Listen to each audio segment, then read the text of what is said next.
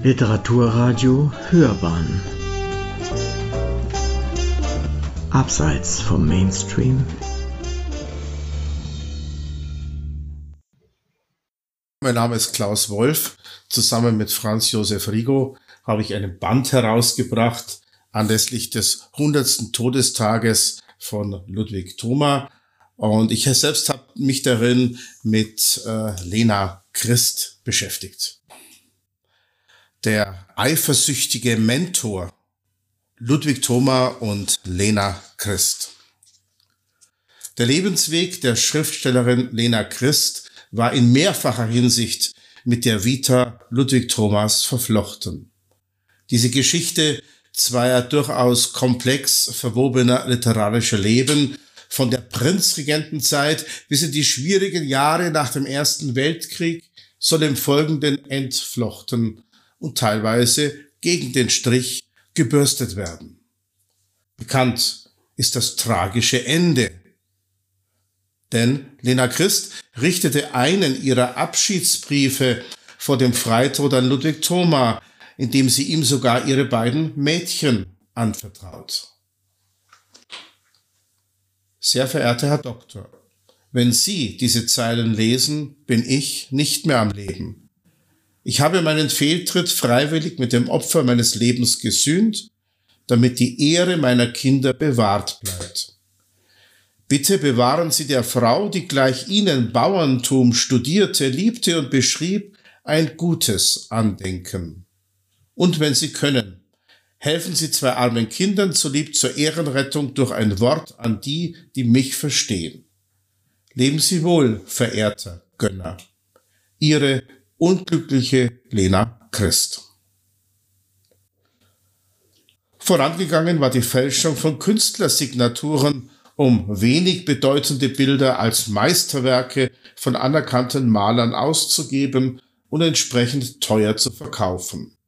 Dieser Betrugsversuch war der großen wirtschaftlichen Notlage der Nachkriegszeit geschuldet.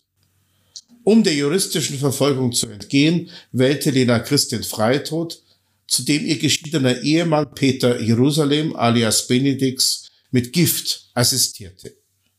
Seine exakte Rolle beim Selbstmord der Lena Christ ist bis heute ebenso umstritten wie seine Mentorenschaft für die Schriftstellerin.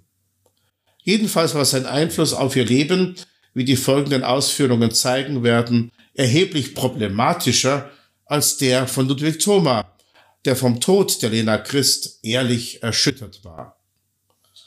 Andererseits überliefert eine der Töchter von Christ noch als 87-Jährige in einem Zeitungsinterview, Thomas hat sich nie um uns Kinder gekümmert. Anfangs war die Rolle von Ludwig Thoma aber uneingeschränkt positiv. Teile des Typoskripts von Lena Christs autobiografischem Roman Erinnerungen einer Überflüssigen waren 1912 beim Münchner Albert Langen Verlag gelandet, dessen Autor auch Ludwig Thoma war. Und der später mit Lena Christ befreundete Corfitz Holm, zu dieser Zeit bereits treuhänderischer Geschäftsführer des Verlags, berichtet, dass Ludwig Thoma das Werk mit folgenden Worten empfahl. Schaut's euch einmal an. Auch wenn Peter Benedix noch lange nach ihrem Tod durchaus eifersüchtig darauf bestand, nicht Ludwig Thoma, sondern er sei ihr Entdecker gewesen, war es nicht unwichtig, dass Lena Christ infolge eines lakonisch-bayerischen Fingerzeigs Thomas bei dessen wichtigem Hausverlag landen konnte. Ihr späterer Ehemann Peter Benedix, der selbst eine eher bohemhafte Existenz fristete und schriftstellerisch ambitioniert war, wenn auch mit wenig Erfolg, gerierte sich als eine Art Professor Higgins und wollte seine Fair Lady als sein ureigenes Geschöpf sowie seine literarische Entdeckung herausbringen. Da Peter Benedix einige Semester Medizin studiert hatte, glaubte er sich für die damals modische Diagnose der Hysterie kompetent. Als selbsternannter Retter wollte er Lena Christs explosive Mischung aus unfassbarer Naivität, primitiver Kindhaftigkeit und Hysterie kanalisieren. Ihre schriftstellerische Begabung sah er begründet in der reinen, ausgesprochenen Triebhaftigkeit ihrer Natur, die mit der Unfähigkeit zu reflektieren verbunden sei. Offenkundig wird hier das Triebleben mit Weiblichkeit und Reflexion mit Männlichkeit in eins gesetzt. Ferner bringt Benedix sein Werturteil mit Hilfe eines Zitats von Josef Hofmiller auf den Punkt. Nicht sie schreibt, es schreibt. Diesen Klischees des späteren Ehemanns und ersten umfassenden Christbiografen gilt es mit biografischen Tatsachen energisch zu widersprechen. Denn schon der Lehrer in jener Christs Volksschule im kleinen Ort Glonn bei Ebersberg erinnert sich. Aufsätze wie die ihren hat es in der Glonner Volksschule noch nie gegeben. Noch mehr müsste in diesem Zusammenhang zu denken geben, dass Lena Christ auf eigenen Wunsch hin als Mädchen in das klösterliche Internat im schwäbischen Ursberg eintrat, um Lehrerin zu werden. Dort zeigte sich auch ihre herausragende Musikalität. Ursberg hat sie zwar vor dem Abschluss verlassen, jedoch keineswegs aus intellektuellem Unvermögen, sondern weil sie mit der klösterlichen Strenge und stellenweisen Doppelmoral nicht zurechtkam. Und gegen das Bild von der naiven Dichterin spricht auch das umfängliche Quellenstudium bei der Abfassung des Romans Matthias Bichler, für welches die Verfasserin zahlreiche kulturgeschichtliche Bände aus der Bayerischen Staatsbibliothek entlieh. Somit war die junge Frau, die bald zur geachteten Schriftstellerin werden sollte, alles andere als eine naiv vom schöpferischen Rausch getriebene, die nur des männlichen Mentors bedurfte, um als Autorin zu reüssieren. Dabei ist festzuhalten, dass Ludwig Thoma bei aller bekannten Reserviertheit gegen schriftstellende Frauen, besonders wenn sie politisch links standen, bei Lena Christ trotz der Wendung zur Linken in ihrer letzten Lebensphase niemals ihr Schriftstellertum in Frage stellte oder gar diskreditierte. Denn in seinem berühmten, ebenfalls im Verlag Albert Langen herausgebrachten Bayernbuch 1913, jener erstmaligen Dokumentation bayerischer Schriftstellerei von den mittelalterlichen Anfängen bis in die Prinzregentenzeit, kommt ein Auszug der Erinnerungen einer Überflüssigen zum Abdruck.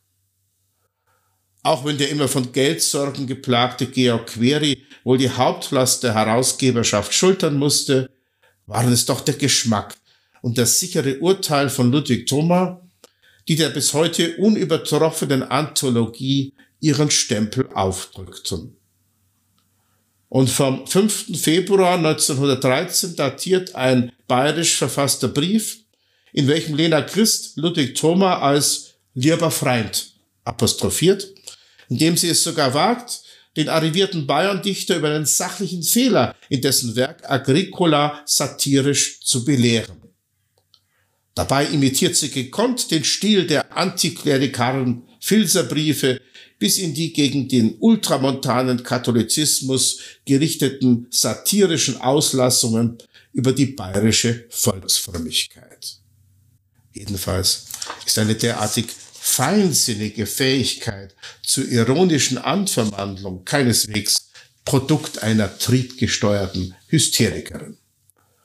Als solche wurde sie aus leicht durchschaubaren, eigensüchtigen Motiven von Peter Benedix gezeichnet, jedoch niemals von Ludwig Thoma. Und mit diesem teilte Lena Christ auch das souveräne Changieren zwischen Hochsprache und verschiedenen Dialektebenen. Obwohl Lena Christ noch heute viel gelesene Erinnerungen einer überflüssigen, auch von der zeitgenössischen Kritik gleich nach dem Erscheinen gefeiert wurden, blieb ihnen der wirtschaftliche Erfolg verwehrt. Deshalb sollte das Aufspringen auf den Erfolgszug von Ludwig Thomas Laus Bubengeschichten endlich den buchhändlerischen Durchbruch bringen. Doch stand das Buchprojekt der Laus Dirndl Geschichten unter keinem guten Stern. Denn der Hausverlag Thomas wollte das Werk nicht drucken und wegen der vermeintlich geringen literarischen Qualität lehnte auch der Albert Langen Verlag ab. Es ist anzunehmen, dass Ludwig Thoma, dessen Lausbubengeschichten Lena Christ in einer Lesung kennengelernt hatte, durchaus verstimmt war. Obwohl Lena Christs Geschichtensammlung sogar mit eigenhändiger grafischer Gestaltung 1913 in einem anderen Münchner Verlag herauskam, wurden die Lausdirndl-Geschichten kein Erfolg. Dieser Misserfolg hängt durchaus nicht mit der vermeintlichen Epigonalität des Geschichtenzyklus zusammen. Denn Lena Christ wollte offenkundig gar nicht den satyrhaft heiteren Ton Thomas treffen. Vielmehr zeichnet sie mit wenigen Strichen und mit bitterer Ironie das harte Leben der einfachen Leute um 1900. So beginnt die Erzählung Das Verbrechen folgenderweise. Bei meinen Großeltern ist es furchtbar schön gewesen. Aber ich habe auf einmal nach München müssen, zu der Mutter. Da ist es mir nicht mehr gut gegangen und ich habe viele Prügel gekriegt. Und ich wäre bald tot gewesen. Aber sie haben das Lausdirndl nicht doch ganz totschlagen können. Einmal ist doch was passiert. Das war in der Schule. Da muss immer eine die großen Schultafeln abwaschen. Jede Woche trifft es eine andere. Mich hat es auch getroffen. Da habe ich die Kreide gefunden. Die Kleidnerlina hat auch eine gefunden. Am Samstag um 10 in der Pause haben es alle gesehen im Abort und haben gelacht. Bloß die Fürnstein, das Gscheiderl, hat nicht gelacht und hat gepfiffen. Da hat das Fräulein den Zwicker aufgesetzt und hat zwei dicke Falten zwischen den Augenbrauen gemacht und hat gefragt, welche von euch hat sich unterstanden, die Abtritttüren in schamloser Weise zu bemalen? Da haben sie es nicht gewusst und etliche haben gelacht. Das Fräulein hat jede durchbohrend angeschaut und hat geschrien, das ist ein trauriges Zeichen der Zeit, dass die Jugend schon so vergiftet ist und keinen Respekt mehr hat vor den geheiligten Städten der Erziehung. Da haben noch mehrere gelacht. Wie bei Ludwig Thoma wird hier eine in die Handlung integrierte Ich-Rolle als Erzählerin gewählt. Freilich sind die Geschichten nicht von einer eher harmlosen Heiterkeit geprägt wie bei Thoma, sondern das Lachen gefriert dem Leser immer wieder. Wenn etwa die Erzählerin über die Misshandlungen durch ihre Mutter berichtet. Die Aura des Authentischen geht bis in die Verwendung alter Hausnamen aus Lena Christs Heimatgemeinde Glonn, die selbst zum Handlungsort wird. Dadurch gerinnen die vermeintlich in der Nachfolge Thomas stehenden Kindheitserinnerungen zu stellenweise beklemmenden naturalistischen Schilderungen des Landlebens. In Ermangelung einer gerechten literaturwissenschaftlichen Bewertung der Lausdirndl-Geschichten müsste eine noch zu leistende genaue germanistische Untersuchung zunächst ihre Verortung im zeitgenössischen und in München ja vertretenen Naturalismus erproben. Ebenso wären Bezüge zur mit verwandten Themen operierenden Schriftstellerin Emmerens Meyer herzustellen, bis hin zu Untersuchungen, ob Lena Christ in ihren Sujets und ihrer Schreibweise nicht den jüngeren Oskar Maria Graf, der sich übrigens zeitlebens seine Verehrung für Ludwig Thoma bewahrte, antizipierte. Jedenfalls blieb vielen Kritikern die Meisterschaft der Schriftstellerin Lena Christ keineswegs verborgen. Und diese Rezensionen kamen sicher auch vor die Augen von Ludwig Thoma, der durchaus eifersüchtig auf die Gelobte gewesen sein könnte. So rezensiert der Schriftsteller Arthur Babylot im literarischen Echo Lena Christs Roman Matthias Bichler 1914. Im Matthias Bichler haben wir endlich wieder einmal einen wundervoll lebensechten Abenteuerroman im besten Sinne. Da ist alles echte Natur, eine bayerische Vollsaftigkeit, die Ludwig Thomas Bücher weit hinter sich lässt. Vor allem, weil er nicht die Absicht vorschaut, die bayerische Eigenart aufdringlich herauszuheben, sondern alles natürlich und selbstverständlich geschieht und ausgefochten wird. Und noch eins. Es ist keine Satire, die sich prahlerisch vordrängt. Es ist einfach Leben. Das einfältige kleine Schicksal des unehelichen Kindes, das mit seiner naivseligen Weltfreude in mancherlei seltsamen Lagen und Erlebnisse gerät. Gleich zu Anfang diese wundervoll zarte, keusche Liebesgeschichte zwischen dem kleinen Matthiasle und der 15-jährigen Katrein, die bei ihrer Pflegemutter der Waldhex im Waldhaus wohnt.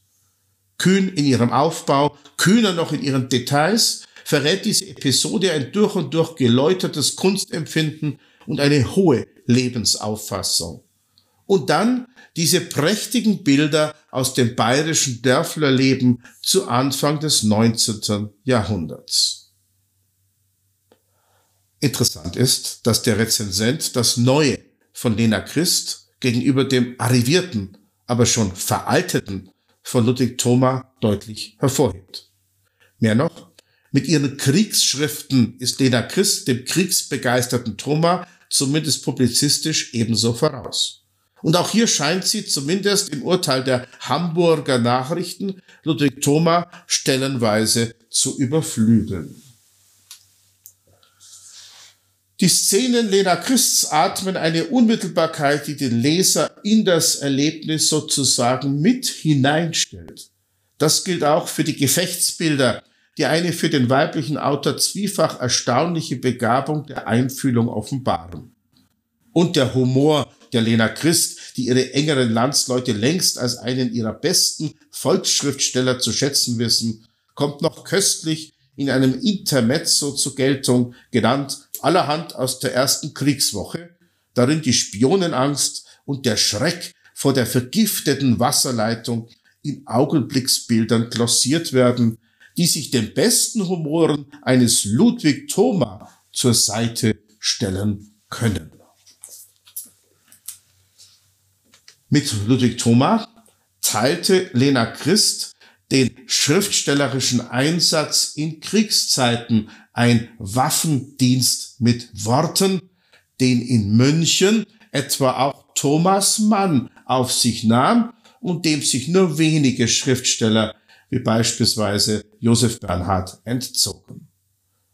Dazu passt etwa eine Beteiligung an einem Theaterabend 15. Oktober 1917 in Landshut, wo als geschlossene Vorstellung für die Garnison Landshut zunächst Thomas Lustspiel Lottchens Geburtstag und dann als Uraufführung der Goldene Strumpf, ein Spiel in einem Aufzug von Lena Christ gegeben wurde. In diesem Stück setzte sich Christ für die Zeichnung von Kriegsanleihen ein, ein Engagement, das sie mit Ludwig Thoma verband. Und noch in die Kriegszeit fällt auch eine Begegnung mit Ludwig Thoma auf der Tuften, seinem Haus am Tegernsee. Das Zusammentreffen hatte Thomas Namenstag, den 25. August 1917, zum Anlass. Neben Lena Christ war am Ludwigstag auch der berühmte Sammler mundartlichen Liedguts Kim Pauli anwesend, ebenso der später nicht weniger legendäre Weißverdel sowie Thomas enger Freund Georg Query. In der Rückschau nannte Ludwig Thoma diese Gästeschar ein altes Stück Altbayern in der Stube. Lena Christs ebenfalls anwesenden Ehemann Peter Benedix erwähnt Ludwig Thoma jedoch nicht. Vermutlich weil zwischen beiden eine Abneigung, um nicht zu sagen Eifersucht, bezüglich der Schriftstellerin Lena Christ bestand. Mein Name ist Franz Josef Rigo und ich freue mich sehr, dass sich die Kooperation mit Herrn Professor Klaus Wolf ergeben hat für dieses schöne Projekt, das dann auch realisiert werden konnte. War am Anfang gar nicht so absehbar. Äh, aber es ist deutlich mehr als ein Tagungsband geworden und die absolute Punktlandung gelungen am 26. August 2021, also Thomas Todestag, lag diese Publikation vor. Das passiert nicht bei allen Begleitpublikationen. Ludwig Thoma als Protagonist der Deutschen Vaterlandspartei. Der Erste Weltkrieg bildete für Ludwig Thoma ebenso wie für zig Millionen seiner Zeitgenossen eine markante Zäsur. Thoma wechselte rasant ins Lager der Hurra-Patrioten, überdachte und revidierte bislang für unerschütterlich gehaltene Positionen und warf kurzerhand ideologische Altlasten über Bord. Nachdem Kaiser Wilhelm II. als oberster Befehlshaber am 1. August 1914 für alle deutschen Streitkräfte zu Wasser und zu Lande die allgemeine Mobilmachung angeordnet, Russland unter Zar Nikolaus II. sowie Frankreich offiziell den Krieg erklärt und in der denkwürdigen Reichstagssitzung vom 4. August im Blick auf innenpolitische Kontroversen den Burgfrieden ausgerufen hatte, war dem prominenten Autor sofort bewusst, dass es nun auch für ihn galt, Flagge zu zeigen und öffentlich Farbe zu bekennen. Thoma wollte in seiner Haltung keineswegs lau erscheinen oder gar politisch zwischen den Stühlen sitzen, da das Schicksal des Vaterlandes auf dem Spiel stand und seinen Tribut forderte. Dass das blutige Ringen für Deutschland siegreich ausgehen würde, stand für ihn von Beginn an außer Zweifel, dass es zur Erreichung dieses Ziels einer immensen Kraftanstrengung der ganzen Nation bedürfe, hat er gleichfalls klar vor Augen. Was Wunder, dass Thoma am liebsten selbst in die Schlacht gezogen wäre, an vorderster Front und mit wehenden Fahnen, wenn auch nicht als einfacher Soldat. Er meldete sich bei Kriegsausbruch sofort freiwillig zu jeglichem Sanitätsdienst, aber in der Armee hat man ihn weder gewollt noch gebraucht. Daher zog er zunächst mit Liebesgaben für die bayerischen Truppen an die Westfront, im Herbst 1914 in die Vogesen, im Januar 1915 nach Belgien und Nordfrankreich. Drei Monate später fand er endlich im Sanitätsdienst Verwendung und erlebte in Galizien und Russland das mörderische Gemetzel hautnah. Am 6. Juni wurde er für sein Engagement mit dem Eisernen Kreuz zweiter Klasse ausgezeichnet, doch die Strapazen wurden für den damals 48-Jährigen zu groß. Nachdem er im August an der Ruhr erkrankte, wurde er am 1. September 1915 in die Heimat entlassen.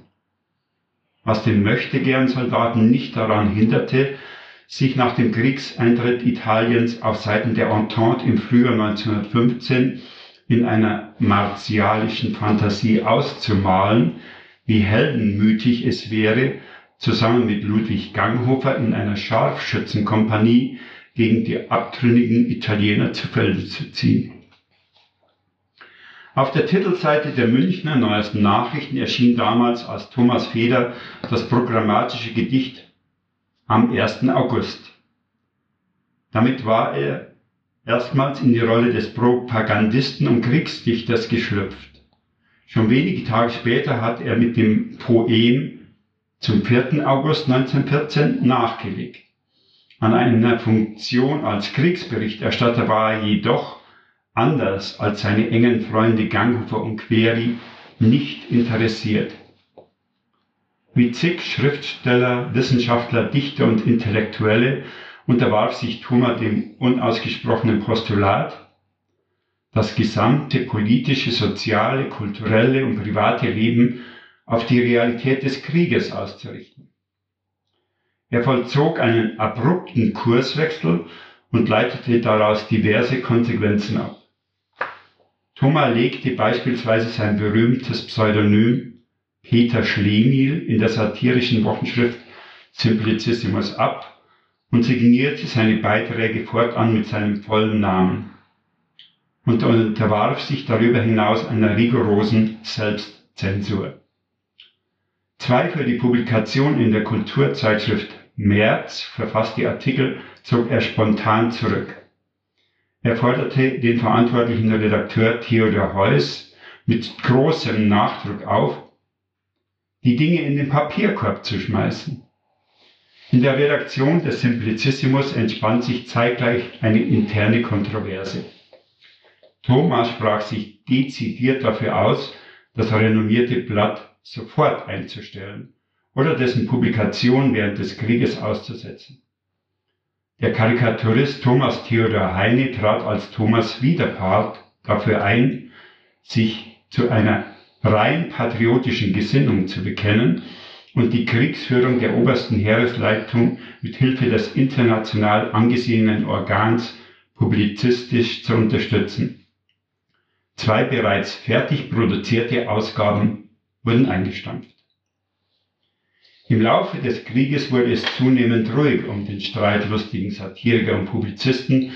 Thoma war durch die neue Konstellation quasi die Munition ausgegangen, weshalb mit einem Schlag jede Kritik an innenpolitischen Missständen aus seinem Munde verstummte.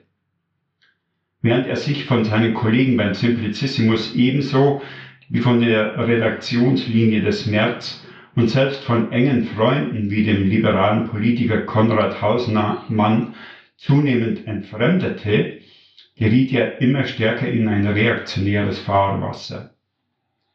In diesem Kontext wurden die strikt nationalistisch ausgerichteten süddeutschen Monatshefte mit Paul Nikolaus Kossmann und Josef Hofmüller an der Spitze zu Thomas bevorzugter Publizistischer, also Plattform. Damit waren die Weichen gestellt in eine diametral andere politische Richtung. Der einst als linksliberal eingestufte Schriftsteller mit der anno 1960 im Lenkriser Dialekt verfassten Heiligen Nacht zu einer Ikone der bayerischen Literatur aufgestiegen und seine, seit seinem 50. Geburtstag zum Bayerndichter geadelt, driftete sukzessive ins konservative Lager ab. Fortan stellte er öffentlich seine Gesinnung als aufrechter Deutscher unter Beweis. In puncto Patriotismus wollte er sich von niemandem übertreffen lassen. Der Lackmustest bahnte sich im Sommer 1917 mit der Gründung der Deutschen Vaterlandspartei an, die am 2. September, im symbolträchtigen Seelandstag, in Königsberg als Antwort auf die Friedensresolution der Mehrheit des Reichstags vom 19. Juli 1917 aus der Taufe gehoben wurde. Der offizielle, von nationalem Pathos getragene Appell, sich der Sammlungsbewegung anzuschließen, um daraus eine zugkräftige Mobilisierungskampagne und eine patriotische Massenbewegung zu schmieden, wurde in jeden Septembertagen deutschlandweit in vielen Zeitungen publiziert. Zitat. Weite Kreise des deutschen Volkes stimmen mit der Stellungnahme der gegenwärtigen Reichstagsmehrheit zu den wichtigsten Lebensfragen des Vaterlands nicht überein. Zitat Ende. Reklamierten die Unterzeichner des Aufrufs für sich. Zitat. Sie erblicken in dem Versuch, gerade jetzt, wo des Reiches Schicksal auf dem Spiele steht, Kämpfe um Verfassungsfragen hervorzurufen und in den Vordergrund zu stellen. Eine Gefährdung des Vaterlandes und eine, wenn auch nicht gewollte Förderung unserer Feinde. Zitat Ende hieß es weiter, um dann gezielt gegen die Majorität der Parlamentarier zu polemisieren. Man vertrete die Ansicht, dass der vor dem Krieg gewählte Reichstag de facto nicht mehr den deutschen Volkswillen widerspiegle, lautete die selbstherrliche Pointe. Zitat, wir wollen nicht, wie unsere Feinde lügen, unter autokratischem Absolutismus, sondern unter den Segnungen eines konstitutionellen Systems. Deutsche Freiheit steht himmelhoch über der unechten Demokratie hieß das schönrednerische Fazit. Wen gäbe es, der nicht mit heißem Herzen den Frieden ersehnte? Nervenschwache Friedenskundgebungen verzögern aber nur den Frieden. Unsere auf die Vernichtung Deutschlands bedachten Feinde erblicken in ihnen nur den Zusammenbruch deutscher Kraft. Und das zu einer Zeit, da wir nach dem Zeugnis unseres Hindenburg militärisch günstiger dastehen denn je zuvor. Mit dieser fragwürdigen These wurde der Generalfeldmarschall gemeinsam mit Ludendorff an der Spitze der obersten Heeresleitung als Eideshelfer zitiert. Ohne einen starken Rückhalt im deutschen Volk werde die Reichsregierung der Lage indessen nicht Herr. Sie brauche für eine kraftvolle Politik ein kraftvolles Werkzeug, sprich eine große, auf weiteste vaterländische Kreise gestützte Volkspartei. Dieser Gedanke habe die Initialzündung gebildet für die Gründung der Deutschen Vaterlandspartei im preußischen Königsberg am Tage von Sedan 1917. Mit diesen Worten wurden die Geister der Vergangenheit beschworen. Die Galionsfiguren der Partei, Johann Albrecht, Herzog zu Mecklenburg als Ehrenpräsident, der ehemalige Großadmiral Alfred von Tirpitz in der zuvor das repräsentativ gedachten Funktion des ersten Vorsitzenden und Ex-General-Landschaftsdirektor Dr. Wolfgang Kapp als dessen Stellvertreter in der Rolle des organisatorischen Motors faktisch die treibende Kraft sowie knapp zwei Dutzend namentlich genannte beim Gründungsakt im Yorksaal der ostpreußischen Landschaft anwesende Mitstreiter, darunter auch der angesehene Oberbürgermeister von Königsberg, Siegfried Körte. Sie alle beriefen sich auf Kaiser Wilhelm I. und dessen eisernen Kanzler Otto von Bismarck als einiger der deutschen Stämme, durch Blut und Eisen zusammengeschweißt, und machten Front gegen den verderblichen Parteiengeist um das Vaterland in dieser größten und ernstesten Stunde deutscher Geschichte vor dem Erdübel der Uneinigkeit und Parteiung zu schützen und zu schirmen. Es gehe um Deutschlands künftige Machtstellung in der Welt. Man wolle keinen Hungerfrieden, sondern vielmehr einen Hindenburg respektive Siegfrieden und werde bis zum letzten Atemzug in Treue fest zum Reich sowie zum kaiserlichen Führer stehen. Die neu formierte Rechtsopposition verstand sich als überparteiliche Sammlungsbewegung aller Gegner der Politik der ausgestreckten Hand, sprich jener Repräsentanten der Majorität unter den Parlamentariern, die den Ruf nach Annexionen und Kontributionen über Bord warfen und für obsolet hielten. Die entsprechende Resolution an der auch Thomas Enger Freund, der linksliberale Politiker Dr. Konrad Hausmann, führend beteiligt war, ging dem Bayerndichter komplett gegen den Strich. Als im Spätsommer unter der Führung des Reichsrats Franz von Buhl aus dem pfälzischen Deidesheim der Bayerische Landesverein als Dependance der Deutschen Vaterlandspartei formierte, suchte Ludwig Thoma prompt Anschluss am 2. Oktober 1917, wiederum symbolträchtig gewählt im Hinblick auf den 70. Geburtstag des Siegers von Tannenberg, des preußischen Generalfeldmarschalls Paul von Hindenburg, gehörte er zu den 137 prominenten Persönlichkeiten aus dem Königreich Bayern, die durch breit gestreute Anzeigen unter dem Motto Das Vaterland ist in Gefahr, schließt die Reihen verbunden mit dem Appell Werbet und gründet Ortsgruppen zum massenhaften Beitritt in die Vaterlandspartei aufriefen. In diversen Presseorganen tauchte just an diesem Tag eine dezidiert an die bayerischen Landsleute adressierte, ganzseitige Annonce dieser Couleur auf, namentlich unterzeichnet und mitgetragen von renommierten Professoren wie Karl von Amira, Emil Kräpelin und Max von Gruber. Flankiert von berühmten Historikern, Schriftstellern und Publizisten wie Georg Michael Konrad, Fritz Michael Gerlich, Josef Hofmüller und Karl Alexander von Müller, sowie von Reichsräten wie Kaspar Graf von Breising-Lichteneck-Moos oder Landtagsabgeordneten wie Karl Scharnagl.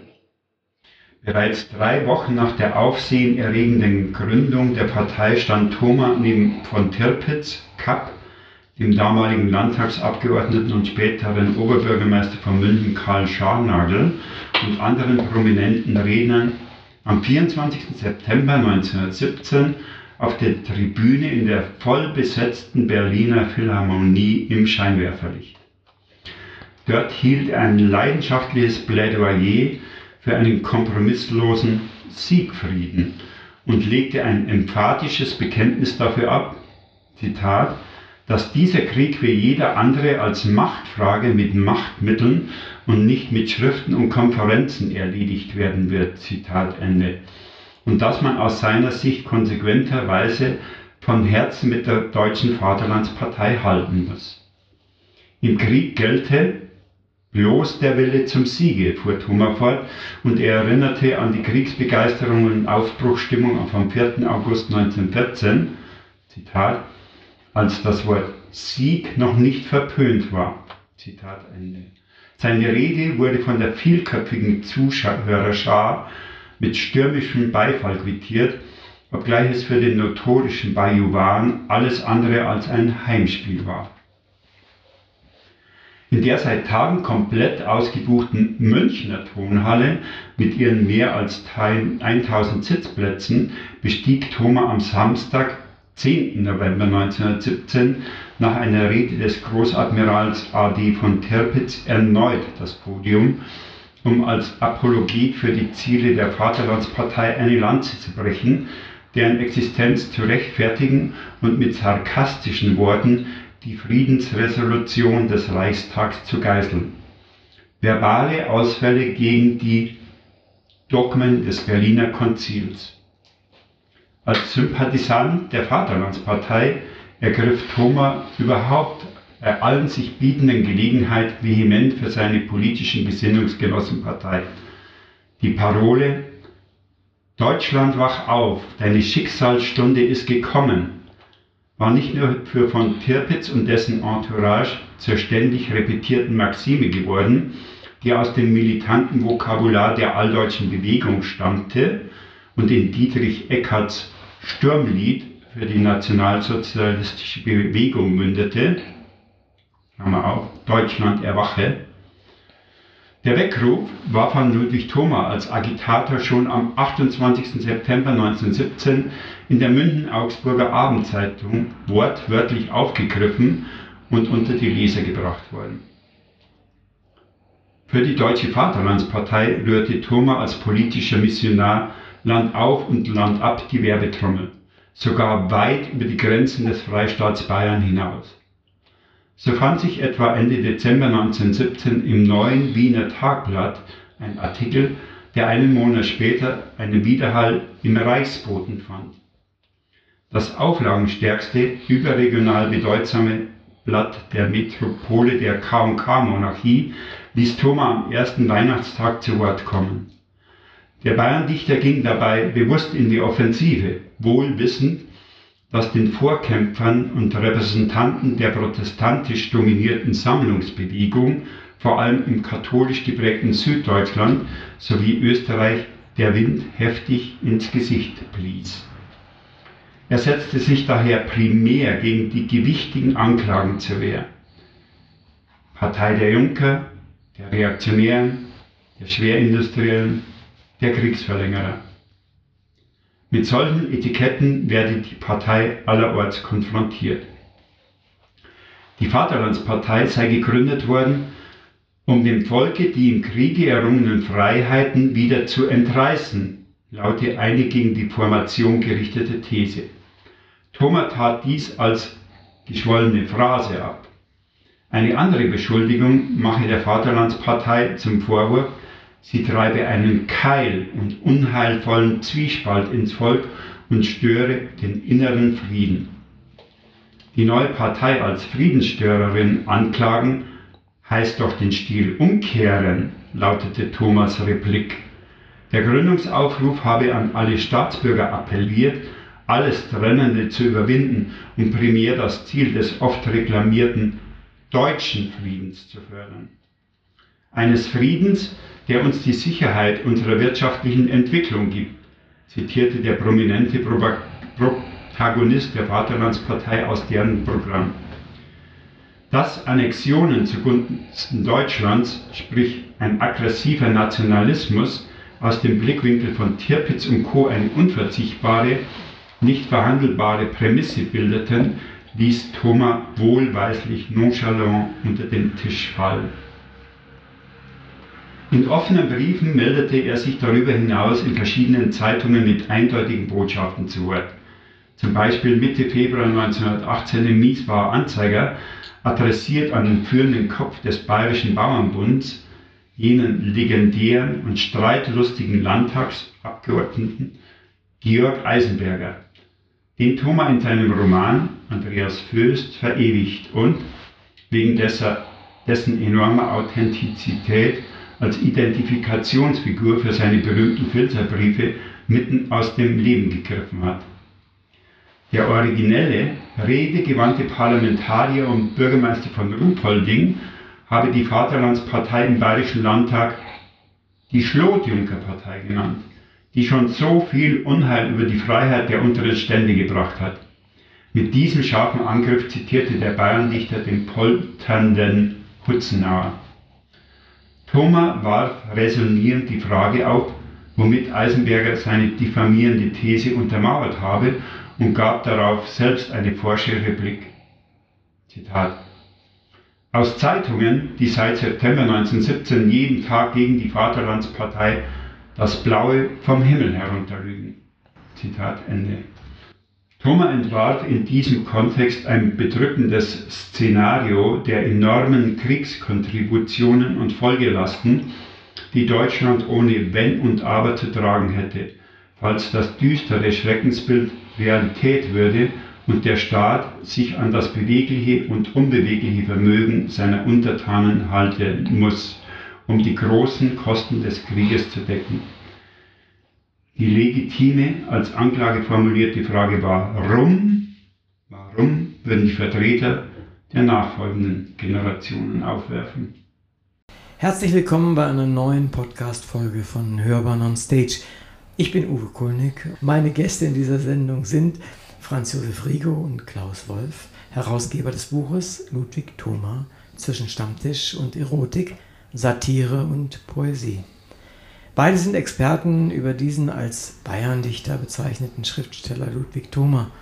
Anlässlich seines 100. Todestages gab es eine Tagung und sieben Teilnehmer haben Beiträge geschrieben, die Rigo und Wolf nun als Buch herausgegeben haben.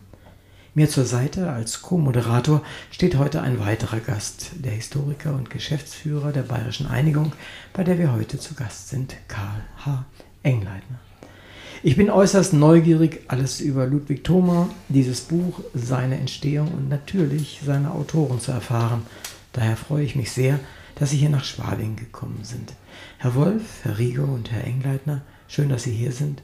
Dankeschön. Warum eigentlich immer noch Ludwig Thoma? Und ich beginne darf, Ludwig Thoma füllt immer noch die Hallen. Er füllt die Kirchen, namentlich in der Weihnachtszeit, wenn Land auf, Land ab, zum Teil auch durch prominente Sprecher des Bayerischen Rundfunks, seine heilige Nacht äh, rezitiert wird. Ein wirklich äh, großartiges Stück, ein Evangelium für die Armen in bayerischer Mundart, bis heute unerreicht. Kein Kitsch, sondern wirklich äh, tiefe Frömmigkeit, wenn auch jenseits der Kirchlichkeit. Da war äh, Thoma viel zu sehr gegen die Ultramontanen eingestellt. Mhm. Ist das alles oder höre ich noch eine andere Meinung? Also ich habe Thoma für mich entdeckt äh, und habe über Thoma hinaus viel, viel dazugelernt. Ich habe gerade einen Aufsatz Ludwig Thoma und das Kino fertiggestellt und hatte vorher da und gesagt, ich will jetzt Thomas mal zur Seite schieben und was ganz anderes anpacken. Aber wie gesagt, bei dieser Recherche habe ich so viel über Kino, über Münchner Kino, über, äh, über Filmkunst und alles, was sich darum herum gesellt, dazugelernt. Äh, das war sicher eine der spannendsten Recherchen und das ist mein Ansatz in den letzten Jahren. Und da glaube ich, das ist mein Credo. Also an dem Beispiel Ludwig Thoma kann man unglaublich viel dazulernen, eingebettet in seinen historischen Kontext, weil einem dann so viele andere Akteure jener Zeit begegnen, andere Strukturen, auch Dinge, die sich wiederholen. Aber ich glaube, wenn man das scharf stellt, kann man für die Gegenwart auch sehr viel lernen. Und mein persönliches Anliegen ist es, dass dieser Funke in die jüngere Generation überspringt, weil ich als These immer vertrete, wenn uns das nicht gelingt, also uns Forschern, uns Journalisten, wer auch immer sich mit Leuten wie Thoma auseinandersetzt, dann können wir mit diesen Leuten Band einpacken und Archive verlieren ihren Sinn. Es muss unbedingt gelingen, diese Begeisterung wirklich in die nächste Generation zu tragen. Mhm. Wie weit trägt die Tomatbegeisterung denn? Trägt die nur in Oberbayern oder trägt die in ganz Bayern, trägt die in ganz Deutschland?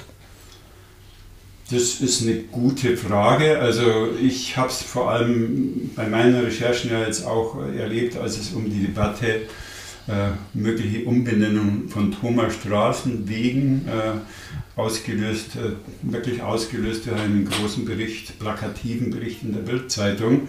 Und wie es in unserer modernen Medienwelt so ist, dann haben sich alle anderen Medien daran geklammert. Also sprich, die haben diese ganzseitige Geschichte Ludwig Thoma soll weg, großfarbig aufgemacht in großen Buchstaben. Äh, wie gesagt, da war die Bildzeitung wieder mal ganz vorne dran und ich meine es durchaus negativ undifferenziert. Äh, aber alle anderen Medien haben sich dran gehängt äh, und das ist natürlich auch problematisch. Äh, um den Fokus auf Bayern und über Bayern hinauszustellen, ich glaube schon, dass der Fokus vor allem in Bayern auf Ludwig Thoma gerichtet ist. Er heißt nicht zufälligerweise Bayern-Dichter, dieses Etikett. Und er war stolz auf dieses Etikett. Damit war er auch voll auf zufrieden. Äh, er wollte aus meiner Sicht gar nicht mehr sein. Natürlich.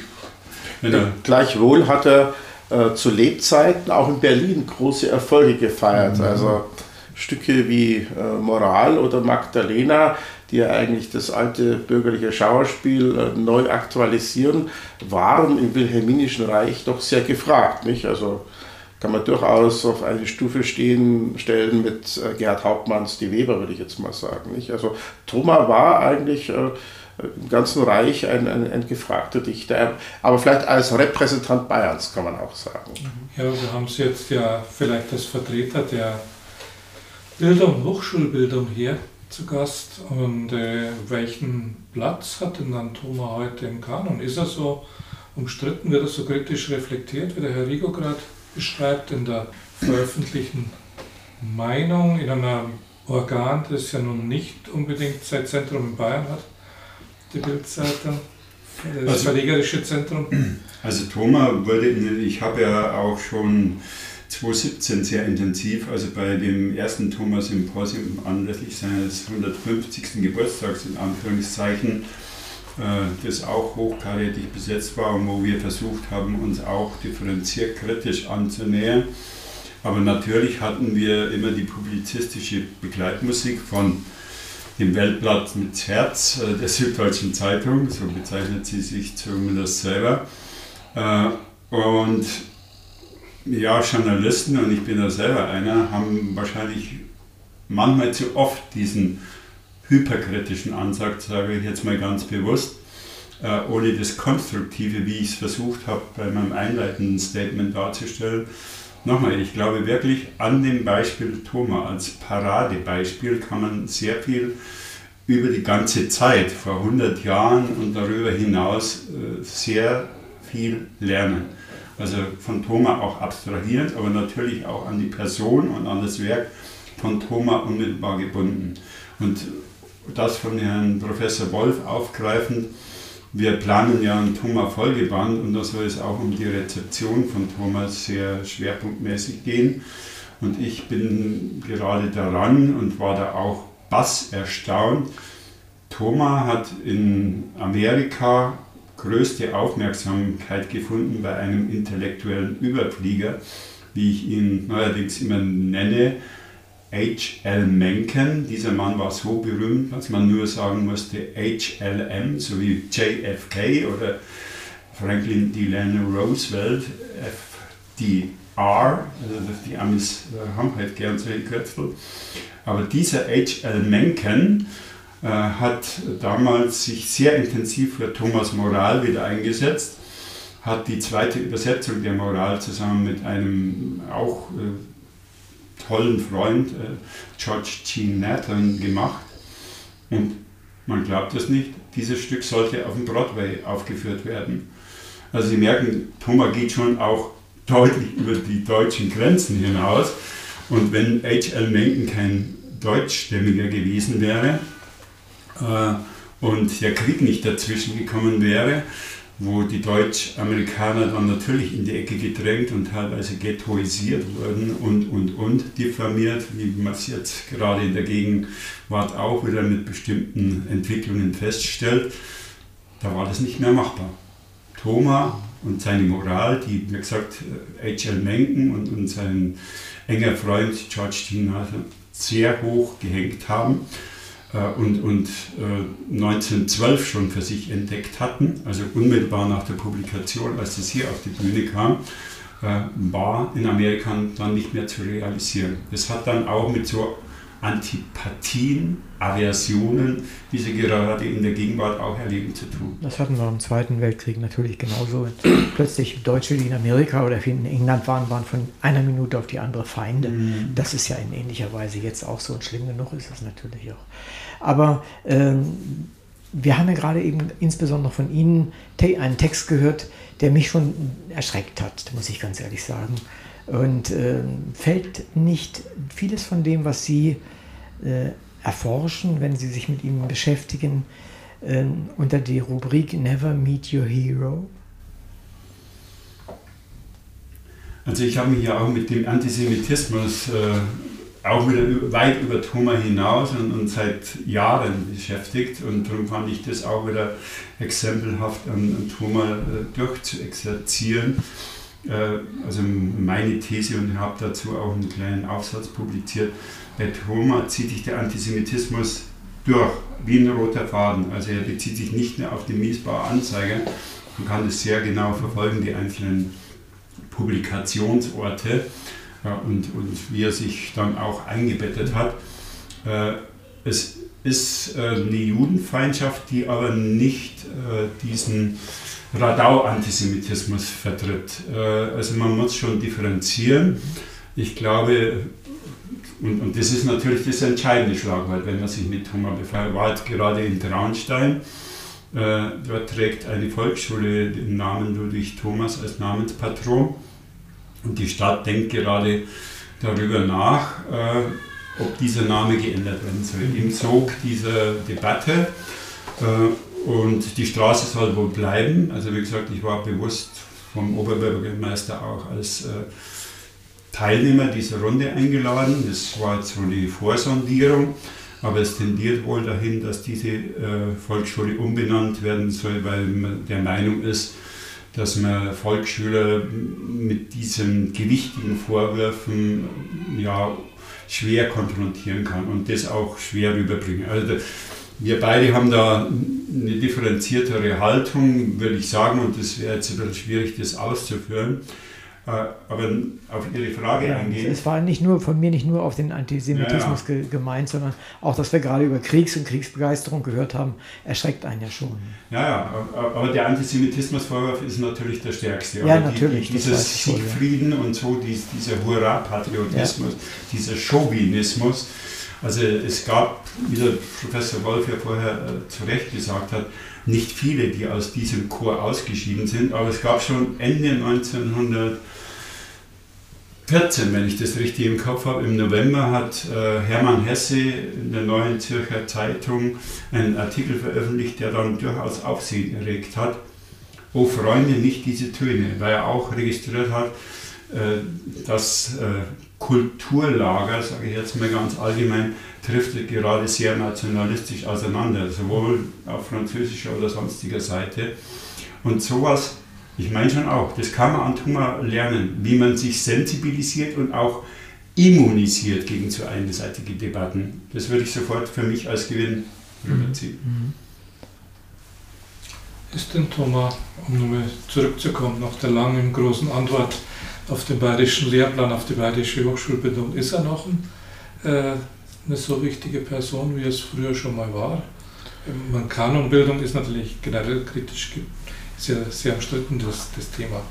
Aber ich denke, seine Bedeutung war schon mal größer. Was bleiben wird, ist sicher seine Bedeutung als Mundartdichter, wo er einer der meisterlichsten ist, A, was die authentische und differenzierte Wiedergabe verschiedener Mundartschichten anbelangt äh, und B, weil er eben alles andere als ein Kitschheini ist. Ja? Das muss man einfach ganz deutlich sagen. Das ist einfach äh, wahrhaftig, was äh, Thomas gerade auch in der Mundart äh, produziert, die damit ihren Eigenwert als Literatursprache bewahrt hat. Ich würde sogar sagen, erst Thomas hat äh, das Bayerische zur Literatursprache geadelt.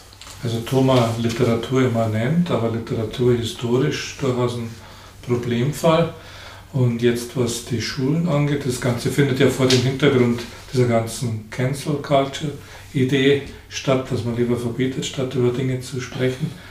Mm, wir hatten vorher Hofmüller angesprochen. Hofmüller äh, trägt die Schule in Freising den Namen und man hat einfach Abkürzung gewählt, um nicht über Hofmüller zu diskutieren. Das könnte man ja bei, also bei Thomas würde, auch wählen, den Weg. Also ich würde einfach warnen vor Verdrängung. Natürlich ja. kann ich sagen, ich, schraub, ich schraube Straßenschilder ab. Hm. Ich mache mach eine Damnatio Memorie. Aber das würde bei Thomas eben nicht funktionieren, weil eben allweihnachtlich äh, die Hallen, die Kirchen voll mit Leuten sind, die ergriffen seiner heiligen Nacht äh, lauschen. Also wichtiger ist doch, man hält den, den Namen Thomas auch an Straßenschildern präsent. Man könnte damit äh, das mit sogenannten Interventionen kombinieren, dass man eine Tafel zusätzlich hinmacht, eine Infotafel mit äh, QR-Code, äh, wo man dann weitere Informationen bekommt. Also dass man ein, ein, so ein Straßenschild zu einem Denkmal im Sinne Denkmal nach umfunktioniert. Das wäre ein vernünftiger Umgang. Und übrigens, wenn man da anfangen, Thomas abzuschrauben, also mein, von Goethe gibt es auch ziemlich chauvinistische Äußerungen. Von also, Kant und so weiter. Äh, das ist, ist, generell problematisch. Also sobald wir eben äh, vor dem 20. Jahrhundert sind, ist das eine andere Welt gewesen und, und, und mit den heutigen Kriterien der Political Correctness äh, stimmt da überhaupt nichts überein. Also müsste man auch das ganze Mittelalter abschaffen im Grunde genommen. Ja. Ich würde gerne noch was äh, zur heutigen Übertragbarkeit von Tumor oder implantiert in die Schulen sagen, weil ich mit, mit dem Briner Gymnasium auch in einem engen Austausch und Kontakt stehe. Und die machen aus meiner Sicht das Richtige.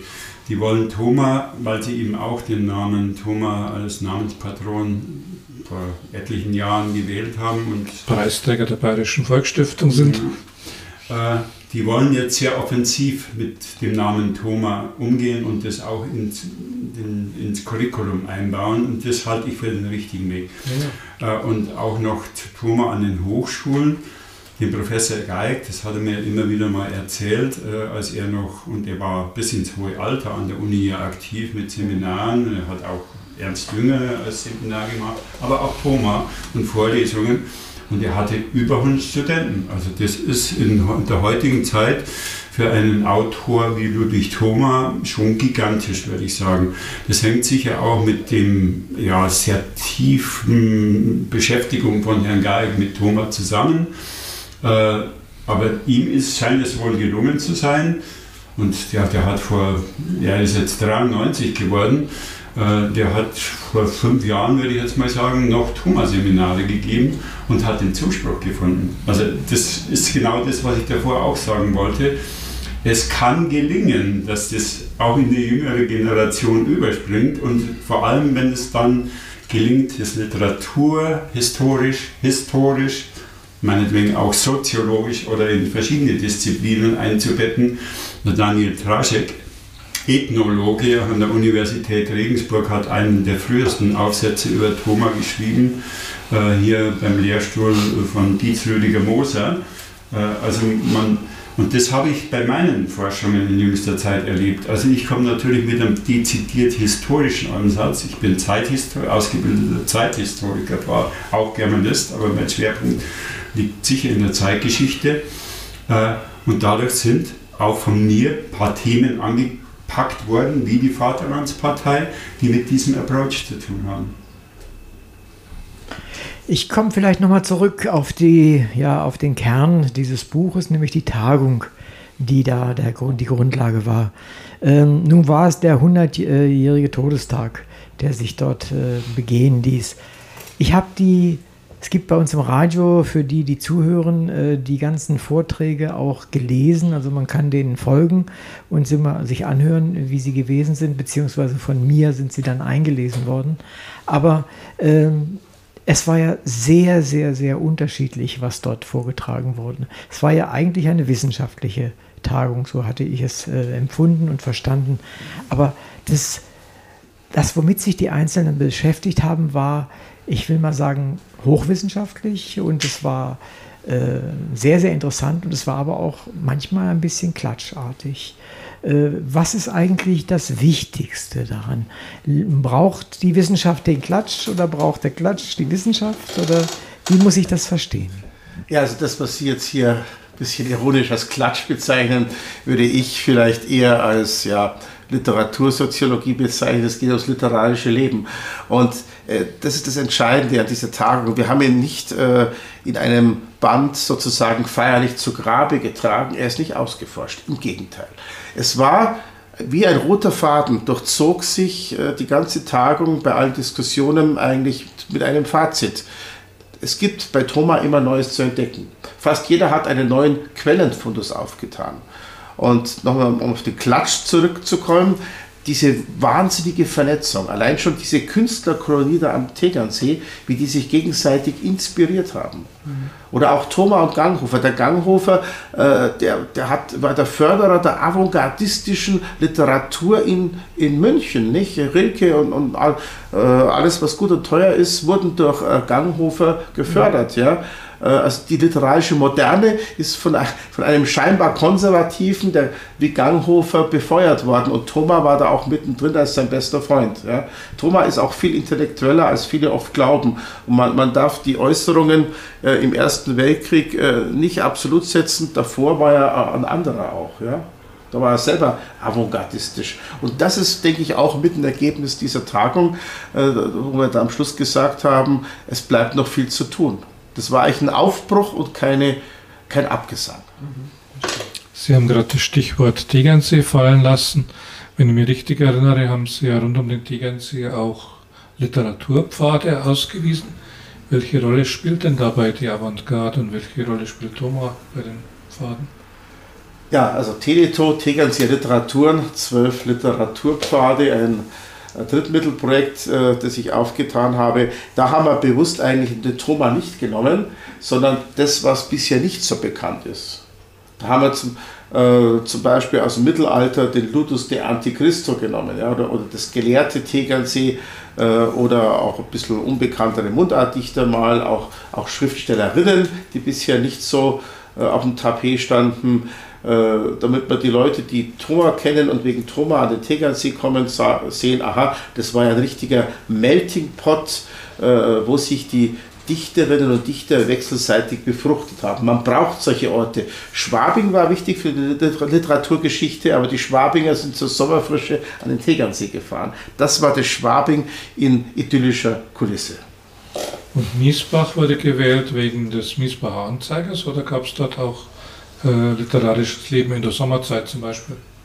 Also Mietbach wurde auch aus organisatorischen Gründen gewählt und wir hatten großes Glück mit diesem Tagungsort. Also alle die Dozenten und auch das Publikum, soweit ich das registriert habe, haben sich sehr, sehr wohl gefühlt unter Corona-Bedingungen. Äh, wir hatten wirklich ein tolles Programm zu bieten. Es waren die besten Thoma-Kennerinnen und Kenner vertreten. Ich kenne aktuell keine anderen. Äh, und insofern war es ein super Angebot fürs Publikum. Wie gesagt, leider sind wir noch in die Corona-Zeit gefallen, sonst hätten wir sicher auch noch, erstens hätten wir noch stärker die Werbetrommel gerührt. Wir wussten ja, dass wir Beschränkungen haben. Und ja, dass die Abstände eingehalten hast, Lüftungspausen und das hat alles etwas erschwert. Äh, aber es ist sehr, sehr gut gelaufen und es hat mit dieser optimalen Einbettung zu tun. Mit dem Miesbau-Anzeiger hat es natürlich auch zu tun. Äh, Sie kennen die Publikationen von Professor Wilhelm Volkert, das ist äh, auch angestoßen von Herrn Geig, muss man übrigens sagen, äh, weil Herr Geig gesagt hat, das wäre eigentlich ganz gut in den Händen eines Historikers aufgehoben. Und der Professor Volkert, den ich noch persönlich kennengelernt habe, und wir haben uns oft hier in seiner Münchner Wohnung ausgetauscht, hat es sehr akribisch bearbeitet. Und diese Debatte um Thoma, Antisemitismus, Antirepublikanismus, es geht auch in verschiedene Bereiche hinein, wie Sie zu Recht auch gesagt haben, Chauvinismus, äh, die ist eigentlich wirklich in dieser Intensität erst durch die Publikation von Volkert. Da war die Publizistik erstaunt. Der Spiegel, Süddeutsche Zeitung haben alle große Berichte gebracht. Äh, Im bayerischen Fernsehen gab es eine eineinhalbstündige Talkrunde wo Herbert Riel-Heise, damals Chefredakteur vom Stern, weil er gerade bei der SZ weg war, mit dabei war, vor allem auch als Thomas Medaillenträger von Kurt Wilhelm geleitet. Ich habe mir die Aufnahme mal später angeschaut. Und da saß halt Professor Volkert auch mit drin. Und der Herr Draschek, den ich vorher erwähnt habe, der war damals Assistent bei Dietz Rödiger Moser äh, und hat eben in der Zeitschrift Literatur in Bayern auch einen ersten kritischen An äh, Aufsatz dazu veröffentlicht. Damit kam der Stein eigentlich erst ins Rollen, was aber auch schon ja, sehr auffällig ist, denn man wusste seit Anfang der 30er Jahre, als äh, Josef Hofmüller eine Liste in den süddeutschen Monatsheften über die Artikel im Miesbar Anzeiger veröffentlicht hat, äh, da wusste man eigentlich, hoppla, da liegen ein paar Leichen im Keller. Aber es hat sich über Jahrzehnte hinweg keiner intensiv. Wobei Hofmüller das wahrscheinlich nicht so empfunden hat, seine Publikation. Na, ich, er, er hat es halt nicht so rausgekehrt, aber er hat es an die Öffentlichkeit gebracht. Ja, ja. aber war doch, sagen wir eher. Ja, also ich würde sagen, äh, er hat es an die Öffentlichkeit gebracht. Äh, kümmert euch mal drum. Äh, also Germanisten, Historiker, die hätten sich das vor vielen Jahrzehnten schon mal genauer anschauen können. Ist aber nicht passiert. Und wie gesagt, es gab dann auch danach noch ziemlich unreflektiert und unkritisch Namensbenennungen nach Thoma, weil man sich mit diesen Dingen halt nicht auseinandergesetzt hat. Und Hofmüller ist natürlich schon auch kritisch zu sehen. Und äh, Hofmüllers Frau hat viel zu dem einseitigen Bild, in, zu der einseitigen Wahrnehmung von Hofmüller beigetragen. Wie das bei Ehefrauen, die ein bestimmtes Image schützen wollen, manchmal so der Fall ist. Ja. Äh, mich interessiert immer sehr, bei Schriftstellern und Schriftstellerinnen natürlich auch, wie sieht deren Handbibliothek aus? Was weiß man darüber? Was haben die gelesen? Was hat sie im Wesentlichen beeinflusst? Also ich, wenn ich kurz anfangen darf, ich weiß, dass die also zumindest große Teile der Thoma-Bibliothek äh, noch vorhanden sind, und zwar im Thoma-Haus auf der Tuften. Es gibt auch vom Richard Lemp, äh, der ja sehr intensiv sich um Thoma gekümmert hat und das Standardwerk an Richard Lemp kommt man nicht vorbei. Bilder und Materialien im Süddeutschen Verlag 1984 publiziert. Das ist wirklich bis zum heutigen Tag Standard, obwohl da auch manche Fehler drin sind. Insofern muss man auch damit wieder kritisch umgehen. Aber die Bibliothek, also Thomas Bibliothek steht da oben und ich wollte mir, aber dann kam Corona auch dazwischen, äh, mir diese Bibliothek mal sehr genau anschauen. Ich hatte vom Direktorium mir die Erlaubnis geben lassen, dass weil mich hat interessiert, finden sich da Anstreichungen drin oder findet man da sonstiges heraus. Äh, beispielsweise, also Thomas hat sich sehr in die Geschichte reingekniet und wir werden, so wie es ausschaut, im Thoma-Projekt 2 einen Aufsatz von Professor Liebhardt haben, Thomas Affinität zur Geschichte, weil Geschichte war Thomas seit der Schulzeit sehr, sehr wichtig, äh, bis hin zu englischen Historikern, aber beispielsweise auch Heinrich von Dreitschke. Also Heinrich von Dreitschke, das ist überliefert, die Ausgabe hat er mal geschenkt gekriegt von einem Buchhändler äh, in Dachau, wenn ich mich recht entsinne. Und sowas wäre eben, das wäre auch wieder so eine offene Forschungsfrage. Was hat Thomas aus diesen Ecken und jetzt nicht nur bezogen auf Heinrich von Dreitschke in seinem Denken, in seinem Schaffen inspiriert und gelenkt auch? Äh, ich denke, dass, dass man da noch viele Spuren entdecken könnte. Jetzt haben wir ja, Sie haben bei der Antwort zwei Namen fallen lassen, einerseits Dachau, andererseits Wilhelm Liebhaft, die ja beide nun äh, für die erste Lebensphase von Ludwig Thomas stehen. Welche Spuren hat er denn dort hinterlassen? Wie hat denn seine, ja vielleicht seine Jagdleidenschaft dort auch äh, Spuren hinterlassen? Warum ist er nicht überhaupt äh, im Münchner Norden geblieben? Warum ist er an Tegernsee gewechselt? Ja gut, mit der Dachauer Zeit äh, ist seine Tätigkeit als, als Anwalt verbunden und gegenüber Meili von Liebermann nannte er das mal die glücklichste Zeit seines Lebens sogar. Es war eine Zeit, die ihn vor allem äh, inspiriert hat, nicht? Also da also, also war ein Bauernadvokat, muss, muss, man nennen, und hatte doch natürlich mit äh, allen möglichen äh, Grundstückstreitigkeiten, Erbstreitigkeiten zu tun, sodass er ziemlich intensiv in ja, diese die Lebensverhältnisse des Bauernstandes eindringen konnte. Und sein erstes Buch Agricola war sicher nicht unwesentlich davon geprägt. Das zeigt aber auch nach meiner Ansicht, dass Ludwig Thoma, der immer so als der ja, Bauerndichter apostrophiert wird und gepriesen wird, er hat sich das eigentlich von außen aneignen müssen. Denn wo stammt er denn eigentlich her? Er stammt von einer Dynastie von Förstern. Er gehörte eigentlich immer schon zur Obrigkeit. Ja? Und in meinen Augen ist das ein bisschen angemaßt, ja, dieses Eintreten für die Bauern. Das finde ich bei der Lena Christ von ihrer Herkunft allein schon äh, viel glaubwürdiger. Und, und drum, insofern ist das Dachauer Land, dieses alte Münster, wo er da zur Jagd gegangen ist, in der Gegend wichtig für ihn als ein Fund, ein Quellenfundus.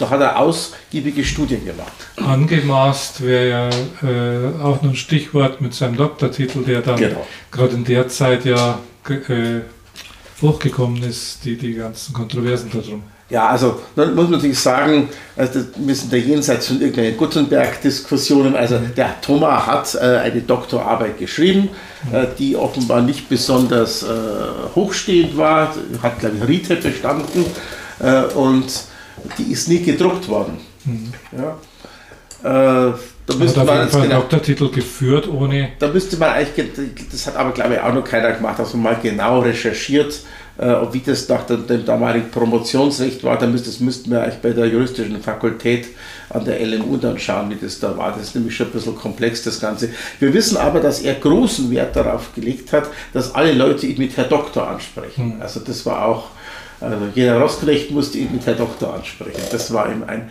Herzensanliegen. Ja, wie das halt in Bayern so der Fall war, haben wir gesagt Herr Doktor und nicht Herr Thoma und insofern waren wir dann gleich in der sozialen Hierarchie anders angesiedelt. Also ich bin in Sachen Doktortitel tendenziell, sage ich mal ganz vorsichtig, der Meinung, dass er den zu Unrecht getragen hat. Äh, Dr. Otto Kritschner, selber Anwalt und akribischer Thoma-Forschung, hat dazu ja erstmals äh, tiefschürfend was beigetragen. Professor Gajek äh, hat äh, auf dem Tumor-Symposium 2017 ausgeführt, dass man damals von den Regularien äh, an der Fakultät und so bestimmte Dinge nicht so quasi normiert hatte, wie das heute der Fall ist. Nur ich mit meinen persönlichen Forschungen, also auffällig ist zum Beispiel, es gibt ein Jahresverzeichnis der Hochschulschriften, da können Sie alle Dissertationen nachschlagen. Thomas Dissertation taucht da nicht auf. Das war für mich das erste auffällige Kennzeichen. Weil wie gesagt, ich kam eigentlich von einer anderen Richtung als Kretschneder. Kretschneder ist zuerst aufgefallen, der Doktortitel taucht bei Prozessen in Thomas Anfangszeit nicht auf. Und der Professor Volkert meinte mal dazu, da musste Thomas sehr vorsichtig sein, denn wenn er damit in der Titel hausieren gegangen wäre, dann hätte er größte Schwierigkeiten bekommen. Weil wie gesagt, ich glaube schon auch, dass man sich das vielleicht nochmal sehr differenziert anschauen müsste. Soweit ich weiß, äh, der Bibliothekar in Erlangen, wo Thomas ja promoviert hat und, und vorher äh, sieben Semester studiert hat, nachdem er in München mit Jura angefangen hat, mit dem habe ich auch mal telefoniert. Und der war schon auch tendenziell äh, in der Richtung von Herrn Gajek unterwegs damals nicht alles so gesehen. Aber ich gesagt, ich halte es schon für ein starkes Argument, wenn die Dissertation, während man sonst alle findet. Ich habe mich in den letzten Jahren, wir haben neulich beim Arbeitsgespräch mal darüber gesprochen, mit vielen Dissertationen über dieses Jahresverzeichnis auseinandergesetzt, weil es auch eine Quelle ist, wenn man Lebensläufe, weil oft damals eben noch der Lebenslauf in der Dissertation hinten abgeheftet ist, was heute aus Datenschutzgründen leider nicht mehr möglich ist. Aber dann hat man oft schon einen schönen Einstieg für einen Autor oder einen jeweiligen Doktoranden. Äh, und ich habe gesagt, das ist schon auffällig, wenn Thoma da nicht aufgeführt wird. Ich gehe mal davon aus, die Fakultät hätte das ans Jahresverzeichnis weitergegeben. Und die einzige, das einzige Exemplar dieser Doktorarbeit liegt in der Monazensia. Also es liegt keines in der Fakultät. Also all diese Dinge sind sehr auffällig und darum muss man da sicher drüber nachdenken. Ich will vielleicht noch ganz kurz auf Dachau und Tegernsee eingehen, weil ich habe jetzt gerade auch, das hat mich nämlich auch interessiert, zu Dachau, äh, nein, zu Dachau nicht, zu Traunstein einen Aufsatz im dortigen Jahrbuch des Historischen Vereins äh, geschrieben. Weil mir ist auch aufgefallen, es gibt zu Thoma beispielsweise von Richard Lempmitter, Ludwig Thoma und Dachau, so eine kleine Broschüre. Und als ich angefangen habe, mich mit Thoma zu beschäftigen, fand ich das einfach interessant. Thoma war ein paar Jahre lang in Dachau, etliche Jahre in München, viele Jahre am Tegernsee. Und es gab bis dato, bis so versprengte Publikationen, nichts über Thoma und Traunstein. Und ich habe versucht, das auch sehr akribisch jetzt mal aufzuarbeiten. Und äh, meine Quintessenz ist da, das drum Schreiben als Erkenntnis oder Forschen als Erkenntnisprozess. Tom, für Thoma war Traunstein und der Chiemgau, wo seine Mutter halt auch Wirtschaften hatte, Seebruck, Traunstein und Prien am Chiemsee, überall mit Wirtschaften vertreten, äh, Heimat. Also in diesem Aufsatz kommt auch das Wort Heimweh vor.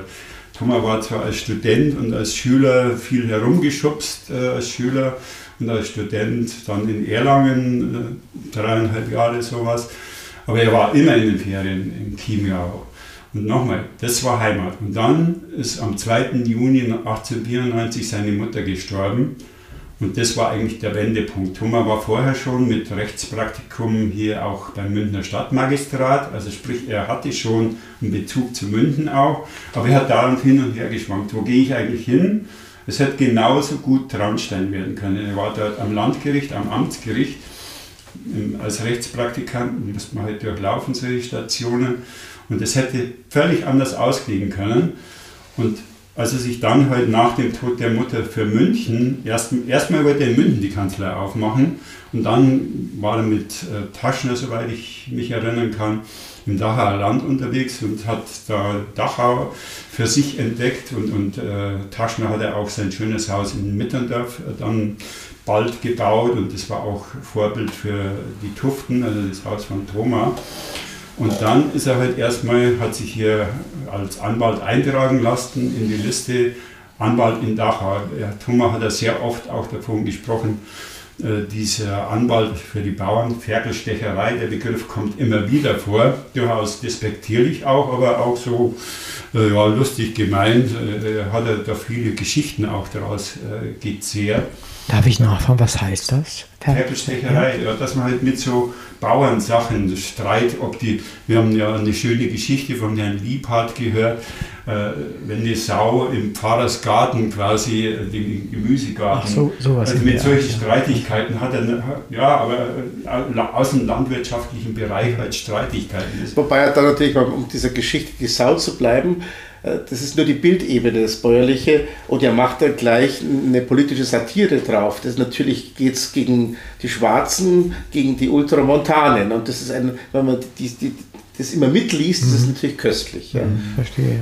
Da, da, also da sieht man eben, Thomas äh, das war ein großer, großer Meister der Satire, nicht? Also einer der größten in dieser Zeit. Er konnte die Realität sehr schön in die Satire dann genau. übersetzen. Ja. Verstehe. Wenn ich mal in meinen Bereich gehe, jetzt also nicht naturwissenschaftlich, sondern das, was ich so literarisch mag und auch äh, favorisiere, ähm, so dass vieles von dem, was Sie berichten über Ludwig Thoma, kenne ich sehr gut von Fontane zum Beispiel. Da habe ich mich auch sehr tief reinbegeben, viele, viele Sekundärquellen und was man alles so tut, wenn man sich dafür interessiert. Ähm, wenn Sie die, den Grad der Erforschung ansehen, äh, wer liegt vorne?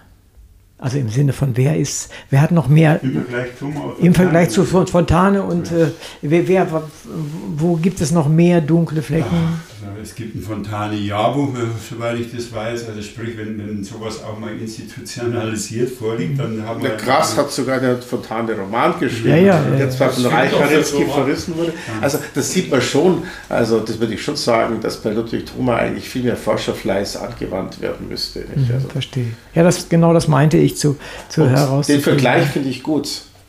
Denn Thoma den muss man viel mehr wie Fontane aus dem 19. Jahrhundert verstehen, auch politisch. Das scheint mir, das ist der Fehler, den viele machen, wenn sie über Thoma politisch urteilen. Thoma ist in seinem Denken im späten 19. Jahrhundert, in der bismarckschen Kulturkampfrhetorik, in der Ablehnung der Sozialisten und so weiter stecken geblieben. Ja? Und, und, und, und dann kam noch der Erste Weltkrieg hinzu, aber das war es dann auch. Also der hatte nie dieses völkische Denken der Nationalsozialisten oder den eliminatorischen Antisemitismus, nicht die Meinte von Liebermann war ja jüdischer Herkunft.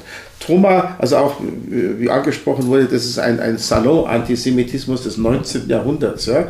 Also Thoma versteht man wie Fontane als einen Repräsentanten des langen 19. Jahrhunderts. Er ist kein Mann des 20. Jahrhunderts. Das würde ich jetzt mal wirklich ganz hart so behaupten man muss die wirklich in ihrer Zeit auch, auch verstehen und nicht nur einfach äh, die, die Meinungen hören, verurteilen, wie auch. Der ist ja 1920, 21 gestorben. Ja, ja, also das, wir sprechen über seinen 100. Todestag, ja. nicht, nicht Geburtstag oder sowas. Und andere in seiner Zeit waren da genauso konservativ. Denken Sie an Thomas Mann, seine Gedanken im Kriege äh, oder ja, Friedrich und die Große Koalition, wo er gegen die Entente hetzt, seine, seine russlandfreundlichen äh, äh, Bücher, die man heute ganz anders eigentlich liest, ja, Betrachtungen eines Unpolitischen politischen.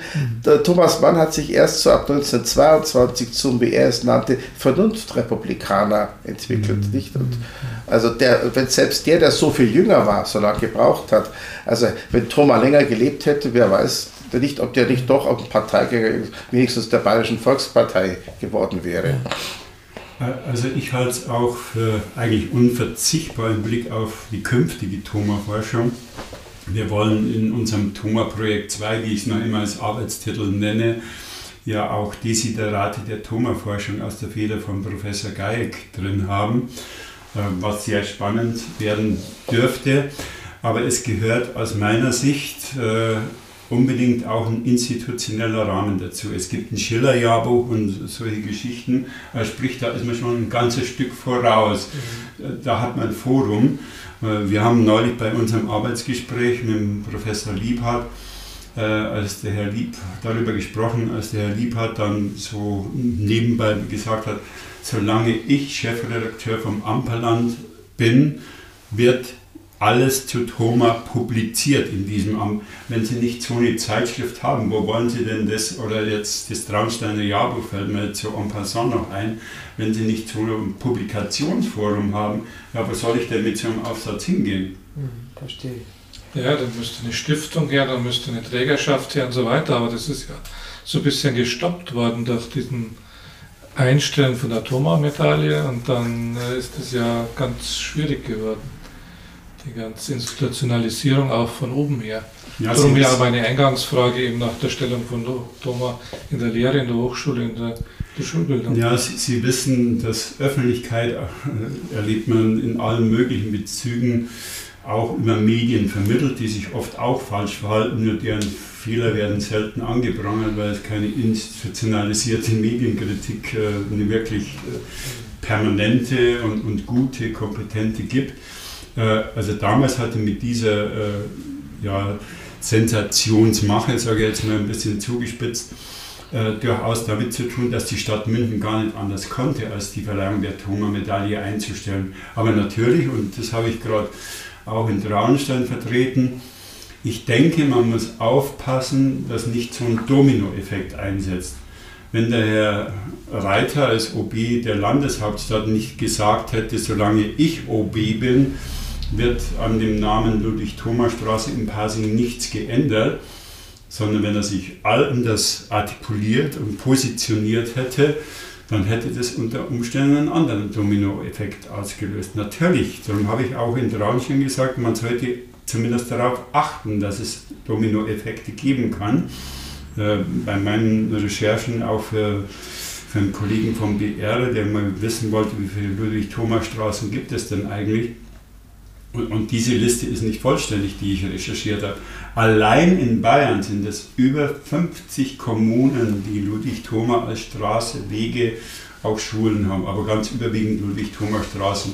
Soweit mir einfällt, um nochmal über Bayern hinaus, Münster hat auch eine Ludwig-Thoma-Straße. Aber man muss wirklich Ja, aufpassen. Münster hat einen Hinterplatz, der sehr umstritten ist und jetzt umbenannt Ja. wird. Also daher. Also wenn, wenn man so ein Steinchen anstößt, dann kann natürlich auch viel in Bewegung. Und es hat natürlich auch mit der Medienlandschaft zu tun. Klar, klar. Aber wäre nicht vielleicht diese, diese Gemeinden, die sich zu dem Projekt äh, Wanderwege rund um Tegernsee, ich glaube fünf Gemeinden sind es, wäre das nicht eine, eine Basis, um so eine Trägerschaft für ein Jahrbuch, für ein Institut, für eine Stiftung? Das Bundesministerium für Landwirtschaft und Ernährung Ja, muss ich ja. noch mal zu. Nee, auch noch ganz kurz eingeflochten. Äh, Es gibt ja auch das Ludwig-Thoma-Haus. Also die Tuften, wo Mhm. Ludwig Thoma sehr, sehr gern drin gewohnt hat. Der hat zwar zwischendrin auch mal überlegt, ob er es verkauft, also in so einer ich bin immer vorsichtig mit dem Begriff Depression. Also das kommt zwar in der Literatur oft als Begriff vor, aber im Sinne unserer heutigen Depression würde ich diese Anwandlung von Thoma nicht als Depression verstehen, würde ich damit schon sehr klar zum Ausdruck bringen. Äh, Also es ist meines Erachtens beispielsweise auch eine Denkmöglichkeit des Thoma-Haus Students in Residence Ah, sowas, ja. dass man das beleben würde, weil bisher ist da aus meiner Sicht zu wenig Leben. Das klingt jetzt wahrscheinlich in manchen hier in München, äh, vor allem äh, an der Spitze des Direktoriums, äh, ja, sehr, sehr angriffslustig, sage ich jetzt mal.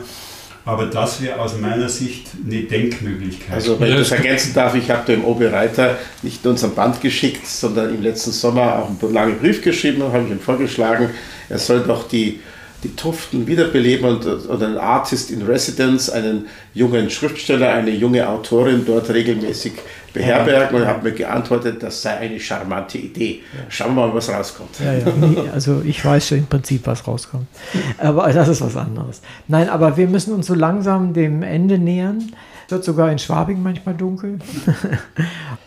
Was sollten wir als heutige und nicht nur wir Herren, die im gesetzteren Alter hier am Tisch sind, sondern auch die mittelalterlichen oder jüngeren Menschen, was sollten die Menschen noch von Ludwig Thoma lesen? Darf, darf ich anfangen, weil ich äh, das fast am spannendsten finde, weil es so bequem und komfortabel ist. Also man kann sich auf der heimischen Couch in Simplicissimus Info mit drei Klicks einklicken. Dann ruft man Ludwig Thoma oder Peter Schlemihl auf und kriegt all seine Artikel, Gedichte, die er da veröffentlicht hat. Da kann man sich ganz schnell einlesen und braucht auch nicht weiterlesen. Das wäre zum Beispiel wirklich ein Zugang, der meines Erachtens auch Appetit machen würde. Und da kann der Herr Wolf sicher gleich noch was dazu sagen. Ich glaube, das ist unter Germanisten völlig unumstritten. Der Rupp ist ein absolutes Meisterwerk. Und da gebe ich das Wort an Herrn Wolf. Ja, da ich selber bayerischer Mundartsprecher bin, rate ich immer noch zur Weihnachtsgeschichte, die so, so wunderbar endet. Es ist eine Geschichte für die Armen. Ein Reicher war nicht dabei. Okay. Also ich würde für den Agricola plädieren, den man durchaus immer zusammen mit Tacitus Agricola lesen kann und sich anschauen kann, die Konstruktion, die literarische dahinter steckt zwischen den beiden und dabei Anregung für die Lehrer immer Latein- und Deutschunterricht verbinden kann.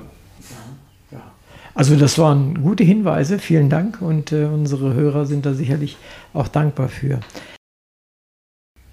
Liebe Hörerinnen und Hörer, danke, dass Sie wieder bei Hörbahn on Stage zu Gast waren. In dieser Folge haben wir uns viel mit Ludwig Thoma und seiner Zeit beschäftigt. Obwohl die Zeiten sich seit seinem Tode rasant entwickelt haben, steht er noch immer in den Bibliotheken und sehr viele Menschen kennen Stücke und Bücher von ihm. Das heute besprochene Buch versucht Aspekte zu zeigen, die bisher eher unbekannt oder in bestimmten Zusammenhängen unbekannt waren. Das Buch will keine bloße Biografie eines bekannten Schriftstellers sein, es spürt neben dem Schriftsteller auch dem Menschen im weitesten Sinne nach. Es ist komplex, interessant und in sich auch gut strukturiert. Seine Autorinnen zeigen ihre eigenen Interessen an Thoma und ihre eigenen Wege, mit ihm umzugehen, sodass es Spaß macht, sich mit Ludwig Thoma zu beschäftigen. Ich bin Uwe Kulnig und meine Gäste in dieser Sendung dieses Literaturradio Hörbahn waren Professor Klaus Wolf, Franz Josef Rigo sowie zu meiner Unterstützung Karl Engleitner. Vielen Dank, dass Sie uns Ihr Buch vorgestellt haben und dass ich dieses Gespräch mit Ihnen führen durfte. Danke sehr.